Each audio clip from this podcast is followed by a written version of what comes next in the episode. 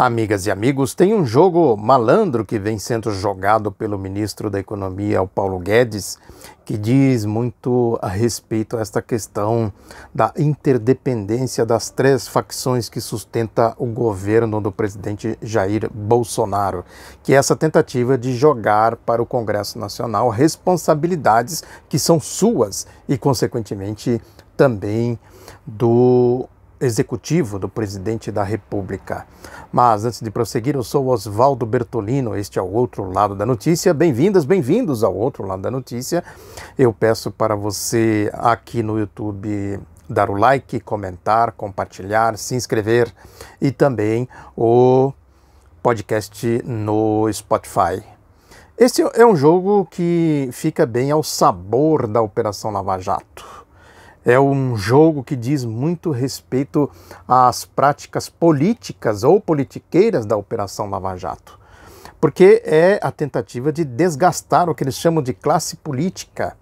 É um jogo de malandros. Esse discurso de que ah, há uma guerra política entre o executivo e o legislativo, entre o, também o STF, sobretudo, né, o Poder Judiciário, aí, com a expressão máxima que é o Supremo Tribunal Federal, tudo isso é um jogo de malandros, de gente desonesta. É um xadrez político que eles jogam sem escrúpulos. Como eles emergiram do mundo da corrupção, né, consequentemente, eles fazem todo tipo de jogada para fazer cumprir o seu projeto de poder. O que, que o Paulo Guedes diz, disse, né? Nesta entrevista coletiva que ele concedeu aí ontem, dia 31 de março, hoje é dia 1 de abril de 2020, e ele disse que uh, o recurso que foi aprovado na Câmara dos Deputados, no Congresso Nacional, uh, de 600 reais para socorrer essa urgência de pessoas que não têm onde, de onde tirar renda, né, que são os informais que segundo o IBGE, passa de 41%, né, uh, isso passaria por uma proposta de emenda constitucional que teria que ser aprovada na Câmara dos Deputados, ou seja, teria que ser aprovada em dois turnos, duas votações na Câmara dos Deputados, duas votações no Senado Federal para depois ser eh, entrar em vigor, entrar em ação. Ele diz que isso é possível fazer em 24 horas. É evidente que a tramitação disso, da complexidade que tudo isso tem, jamais pode ser que aconteça, né? O Rodrigo Maia, o Alcolumbre, ou quem está no lugar do Alcolumbre, não sei se ele ainda está em licença, que ele foi testado como portador do coronavírus. Enfim, a tramitação de tudo isso. Quer dizer, o que, que o Paulo Guedes faz? Joga nas mãos dos políticos. E os políticos têm que se virar. Se ele estava prevendo uma situação como essa, que ele chamou de orçamento de guerra, né, se ele estava prevendo uma situação como essa, por que, que já não tomou as providências antecipadamente? Significa que ele não está nem aí para o povo, para o drama desses 41, mais de 41 é, eh, milhões aí de, de trabalhadores que estão nessa situação dramática sem fonte de renda. Por que, que o Bolsonaro foi lá fazer aquela demagogia, aqueles passeios e também insistiu tanto nessa questão de que era necessário a volta ao trabalho para que as pessoas não morressem de fome? Por que, que eles não tomaram providências de socorrer né, esta urgência, de providenciar a, uma legislação que permitisse, que permitisse que esses pagamentos fossem feitos de maneira emergencial, urgente, para socorrer uma necessidade? O povo está passando fome, não tem de onde tirar recursos. Mostra a insensibilidade desse tipo de gente. E mostra como é a politicagem dos corruptos da Operação Lava Jato. Eles, mais do que ninguém, estão, é, estão falando dessa questão de que os políticos estão brigando. Aquela história, como se eles não fossem políticos. Como se os políticos, a chamada classe política que eles tanto falam, não representassem setores da sociedade. Por que, que tem esquerda? Por que, que tem direita? Por que, que tem centro? Quem representa o quê? Qual é o programa de governo de cada partido, de cada representação na, lá no Congresso Nacional, no Poder Legislativo? Quem financia? Quem vota? Os políticos, como eles dizem, representam esses setores. Evidentemente que num sistema de democracia limitada como a nossa, que não é uma democracia de massas, por mais que a nossa Constituição seja democrática, né, e isso ainda tem muita influência do poder econômico, do poder midiático, das manipulações midiáticas e tudo mais. Mesmo com tudo isso, é necessário considerar que não há uma classe política, há uma representação política. E o que, que eles estão dizendo? É preciso tirar essa representação política no fundo é isso. O pano de fundo é esse. Tira essa representação política e entra os salvadores da pátria. Essa turma aí que diz que caiu do céu. Né? Ninguém sabe, digo assim, pelo senso comum, né? no povo, de onde surgiram essas figuras, essas criaturas né, tão nefastas, demoníacas, falando em Deus, em propriedade, em ética e não sei mais o que, e etc. Toda essa discurseira que eles falam por aí. E vão para as igrejas e ficam fazendo pregação. E fica Deltan Dallagnol, por exemplo. Quem é o Deltan?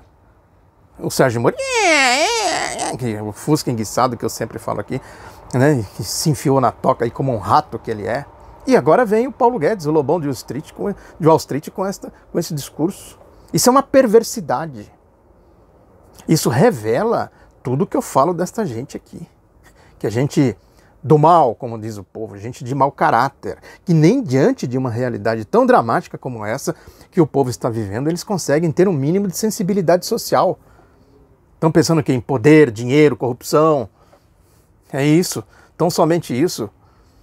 É, é, é, é necessário que se diga assim que eles rifaram o Bolsonaro nessa questão toda aí. Lógico que o Bolsonaro tem uma imensa responsabilidade em tudo isso. Ele que arquitetou tudo isso, ele que fez o discurso aí de criminalização da política, dos partidos políticos, sobretudo da esquerda. Eles continuam fazendo essa criminalização junto com a quadrilha da Operação Lava Jato, do Sérgio Moro.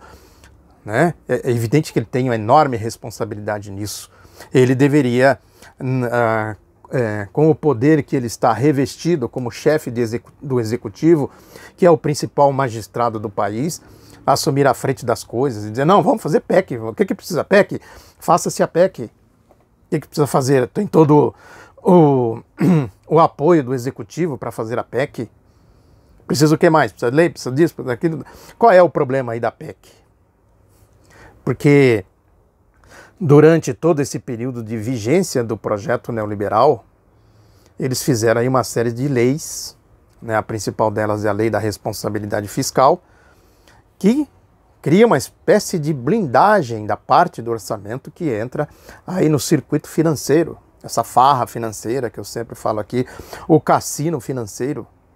Quer dizer, se avançar o governo que avançar o limite da lei da responsabilidade fiscal fica sujeito a penas duríssimas. Impeachment, por exemplo, né, fica sujeito, no caso, eles fraudaram esta lógica, esse princípio da lei de responsabilidade fiscal para dar o golpe na Dilma Rousseff, na ex-presidenta Dilma Rousseff. O que, que precisa fazer? Precisa mudar esta lei. Agora é uma situação de emergência, que mude-se a lei rapidamente. Já devia ter mudado há muito tempo. Aliás, essa lei nem deveria ter, existir, que é uma lei imoral, é lei. Tinha um deputado, faleceu. Aliás, eu entrevistei ele para a biografia que eu fiz do Pedro Pomar, que ele foi contemporâneo do Pedro Pomar, né, que ele chamava é o Sérgio Miranda, que foi do PCdoB, depois foi do PDT de Minas Gerais, que ele dizia que isso é a lei da imoralidade fiscal. É uma lei que tira recursos do povo, do orçamento, do imposto que o povo paga para dar na boca aí desta turma, turma do rentismo, a turma da bufunfa de Wall Street, do Paulo Guedes. Paulo Guedes teria que romper com isso aí, com essa imoralidade, com essa indecência, de onde ele surgiu, de onde ele veio. Ele teria que romper com tudo isso para socorrer o povo numa necessidade emergencial. E ele fica com, com receios.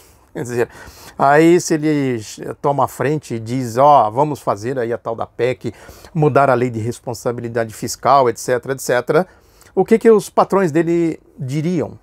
Os, chef, os chefes dele, lá de Wall Street, ô! Oh! Meu, qual é a sua? Nós bancamos você aí, pusemos você aí, você vem com essa agora? A mesma coisa da turma da Lava Jato, a quadrilha da Lava Jato. Agora é a hora de vocês entrarem aí e dizer que a classe política não tem competência para tocar o país numa situação como essa. Vocês têm que entrar em cena.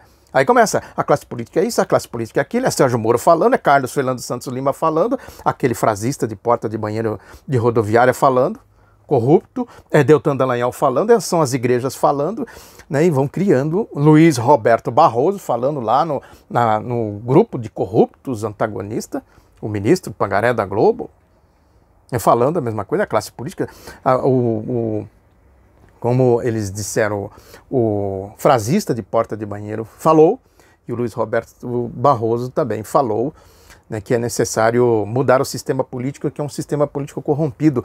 Mudar por qual? Qual sistema político viria no lugar desse sistema político? Poderíamos dizer, é verdade, precisa mudar mesmo, precisa de mais povo representação do povo. É, o povo precisa, os trabalhadores têm que ter a sua bancada, né, os, os, é, os moradores que lutam por moradia, por questão de saúde, educação, essas coisas também precisa ter a sua bancada. Precisa democratizar o país, precisa de mais democracia, pegar a Constituição e fazer mais democracia. Aí seria socialismo. Olhem os comunistas aí querendo dar poder para o povo, querendo né, fazer uma mudança estrutural do ponto de vista da representação política para dar democracia, liberdade para o povo, direitos para o povo, socialismo, comunismo, como eles dizem. O que, que eles pretendem fazer? Vamos impedir o comunismo, vamos impedir o socialismo e vamos implantar o que no lugar? Acaba com essa representação política que é limitada, mas é democrática, que está na Constituição. Acaba com tudo isso. Esse sistema político é corrompido no linguajar deles, dos corruptos, da quadrilha da Operação Lava Jato, né, e vamos botar no lugar gente limpinha, né, gente que veio do céu e tal, né, quer dizer, quando aí o povo fica assim olhando assim, tal, é, mas será que eles são limpos mesmo e tal? Aí quando chega mais perto assim a gente começa a mostrar, olha aqui ó, Sérgio Moro lá de Maringá, ó, aqui ó, o Deltan Dallagnol lá dos casos lá da das corrupções dele, etc, etc. Carlos Fernando Santos Lima, né, as negociatas lá nos Estados Unidos. Olha aqui quem é essa gente. Luiz Roberto Barroso lá, com negociatas com o Grupo Globo e tal. Olha os limpinhos aí, o povo fala, ah, sai pra lá, capeta. Show! Vá de, vá de retro, Satanás. É, aí, o que, que, o que, que entraria? O povo.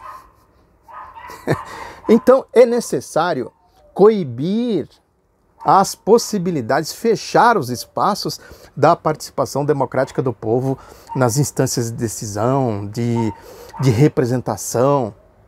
É, é exatamente o que eles vêm fazendo. Esta jogada do Paulo Guedes de jogar no colo do Congresso Nacional a responsabilidade por uma situação tão, emergen tão emergencial como essa, numa situação tão dramática como essa, isso é criminoso. Isso é um absurdo. Isso iguala a ele, sempre foi igual. Estou dizendo, é um fato que mostra como a sua conduta se iguala com o do chefe de quadrilha, Sérgio Moro, do chefe de milícia, Jair Bolsonaro, e nivela, coloca tudo dentro de um. coloca tudo no mesmo patamar e mostra a gravidade que o país é, enfrenta também do ponto de vista político. Com essa gente não dá. O país não tem nenhuma condição de respirar, de olhar e ver o horizonte nas mãos desse tipo de gente. Quer dizer, o, o país caiu na mão de bandos, de bandidos. E aí é necessário correr também do ponto de vista político para salvar o país. É preciso salvar o país. E só há um jeito de salvar o país: tirar o país das mãos, das garras dessas quadrilhas, desses bandos. Esse é o desafio. Como fazer? Aí é preciso esforço, é preciso a entrada aí das lideranças políticas com força, né, com ideias, é preciso debate, é preciso, enfim, procurar saídas. E isso é urgente e, e é para já, é para agora. Né? Não dá para esperar mais. Estão falando aí mais 15 dias para liberar os 600 reais. O Onix Lorenzoni, aquele lá, comparsa do Sérgio Moro, ou o Sérgio Moro é comparsa dele, não sei, no, no roubo do Caixa 2, na indústria da maracutaia, que é a essência do, da Lava Jato. Olha isso, é ocultar Caixa 2, fazer Caixa 2, fazer corrupção, não sei, lavagem de dinheiro, evasão de divisa. Esse aí, Onix Lorenzoni, dizendo, ó, se tudo correr bem, lá pela quarta, quarta ou quinta-feira da semana que vem, a gente vai providenciar tudo isso. Vejam que eles não estão nem aí para o povo, eles estão dando uma banana para o povo. É um momento sim de extrema gravidade. Para a gente refletir um pouco e também apoiar as iniciativas e instar, inclusive, as lideranças políticas a debater o assunto e procurar saídas também emergenciais do ponto de vista político, além da, das questões econômicas, sociais, né? socorrer urgência, as urgências aí do povo. Muito obrigado pela atenção. Reforço o pedido para você dar like, compartilhar, comentar tanto o canal no YouTube quanto o podcast lá no Spotify. Um abraço, até a próxima.